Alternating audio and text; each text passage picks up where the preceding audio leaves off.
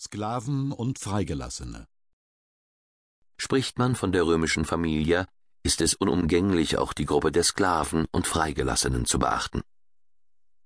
Beide Gruppen gehörten zum Haushalt, und der Sklave erhält erst durch die Gunst des Herrn, des Dominus bei der Freilassung einen Namen und damit einen juristischen Vater. Juristisch war der Sklave, der Servus, absolutes Eigentum seines Besitzers, der ihn nach wirtschaftlichen und persönlichen Interessen behandeln und fördern konnte.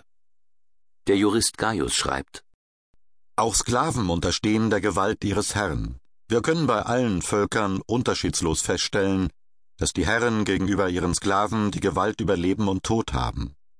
Und was auch immer durch den Sklaven erworben wird, erwirbt dafür den Herrn. Aber heutzutage ist es weder römischen Bürgern noch anderen Menschen, die unter der Herrschaft des römischen Volkes leben, gestattet, gegen Sklaven übermäßig und ohne Grund hart vorzugehen. Denn gemäß seines Erlasses des unter die Götter erhobenen Kaisers Antonius soll derjenige, der seinen Sklaven grundlos getötet hat, nicht anders verurteilt werden als jemand, der einen fremden Sklaven getötet hat. Aber auch schon allzu große Härte der Herren wird durch einen Erlass des gleichen Kaisers unter Strafe gestellt. Einleitend hatte Gaius formuliert, dass der freigeborene und freilebende Mensch, Homo liber, aus eigenem Recht handelt und vor dem Gesetz auch persönlich für seine Handlungen verantwortlich ist. Die Person hingegen, die durch unfreie Geburt, durch Kriegsgefangenschaft, Entführung oder Eigenverkauf ihr Eigenrecht an einen anderen verliert, wird vor dem Gesetz zum Objekt, auch wenn sie, damit Verstand und Vernunft begabt, für ihre Handlungen verantwortlich bleibt. Genauer gesagt, die Person kann für ihr Fehlverhalten vom Herrn, der sui juris ist, bestraft, kann für vorbildliches Verhalten belohnt, ja sogar freigelassen werden. Aber sie kann nicht in eigener Verantwortung das heißt aus eigenem Recht heraus Rechtsgeschäfte tätigen, vor einem Richter Klage erheben oder gar Prozesse führen. Lediglich Verbrechen des Herrn gegen den Staat muss der Sklave entweder selbstständig zur Anzeige bringen oder aber zumindest eine Person sui juris darüber informieren, um das Vergehen so einer Untersuchung zuzuführen. Diese Anzeigepflicht ist der Anlass dafür, dass bei manchen Gesprächen unter Freunden und Gesinnungsgenossen Bedienstete nicht zugegen sein durften, um ohne Risiko ein offenes Wort wagen zu können. Denn dem anzeigenden Sklaven konnte als Lohn die Freilassung winken. Der Herr hingegen war gehalten, gegenüber der ihm rechtlich unterworfenen Person verantwortungsvoll zu handeln, das heißt, sie nicht als lebendes Gerät, ähnlich einem Tier zu behandeln, sondern als Mensch. Bis zu dieser humanitären Einstellung war es ein langer Weg. Es traten vor allem dort Konflikte zwischen Sklaven und Herren auf, wo ehemals freie Bürger anderer Staaten durch Überfall oder Piraterie in die Gewalt eines Sklavenhändlers gerieten, der sie dann auf einem der vielen Sklavenmärkte verkaufte.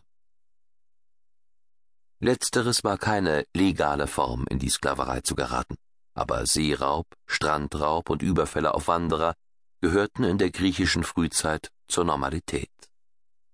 Ebenso lassen die ersten römisch-karthagischen Verträge erkennen, dass es den Kauffahrern verboten war, etwas widerrechtlich zu kaufen oder gar zu veräußern, dass aber auch die Bewohner gehalten waren, die an ihre Küsten verschlagenen Schiffe und deren Mannschaft nicht auszurauben oder in Besitz zu nehmen.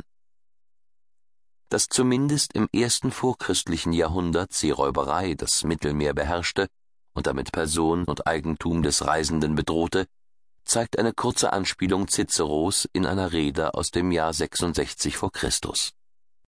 Muss ich euch daran erinnern, dass für Kaufleute das Meer nicht befahrbar war, wo doch zwölf Lektorenbeile den Seeräubern in die Hände gefallen sind?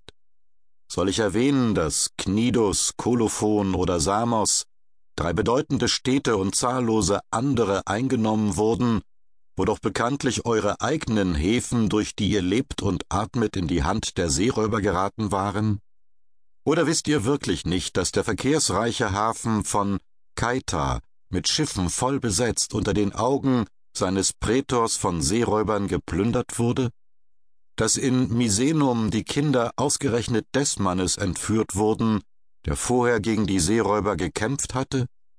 Wozu soll ich denn noch das Unheil von Ostia beklagen, diesen schmachvollen Zusammenbruch unseres Staates, als fast vor euren eigenen Augen eine Flotte unter dem Kommando eines römischen Konsuls von Seeräubern gekapert und versenkt wurde. Geraubte Personen gelangten auf die großen Sklavenmärkte. Neben Seeraub gab es weitere Möglichkeiten, in den Sklavenzustand zu geraten. Durch Kriegsgefangenschaft, unfreie Geburt, staatlich autorisierten Verkauf als Deliktstrafe, betrügerischen Selbstverkauf, um am Kaufpreis teilzuhaben, und schließlich aufgrund des Senatus Consultum Claudianum aus dem Jahr 54 nach Christus. Dieses bestimmte, dass eine freie Römerin, die sich trotz entsprechender Warnung und Mahnung des Besitzers mit dessen Sklaven einlässt, Sklavin des Sklavenbesitzers wird. Für Männer gilt ein entsprechendes Verbot natürlich nicht. Schließlich bleibt noch der Passus Undankbarkeit des Freigelassenen.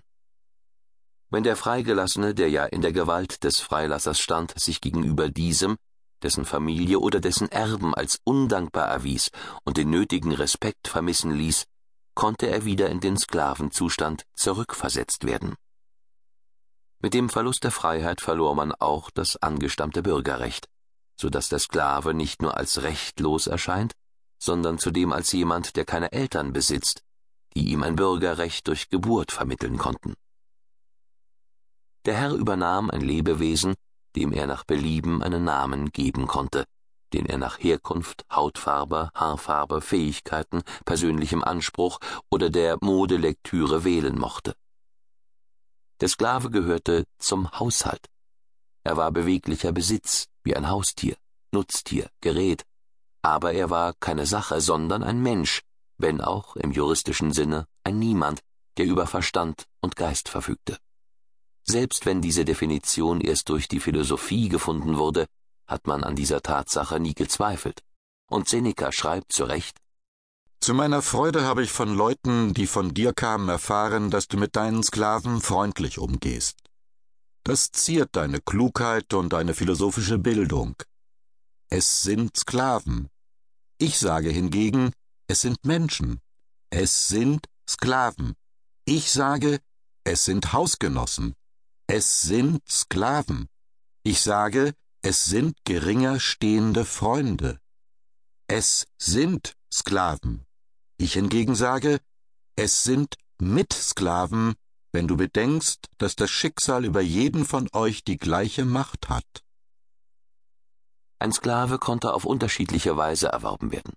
Auf dem freien Sklavenmarkt, ferner als im Hause geborener oder durch offiziellen, das heißt staatlicherseits vorgenommenen Verkauf von Kriegsgefangenen oder Feinden. Es gibt Hinweise darauf, dass sich manche Haushalte zusammentaten, um gemeinsam einen Sklaven zu erwerben, weil ihr für einen Besitzer zu teuer geworden wäre.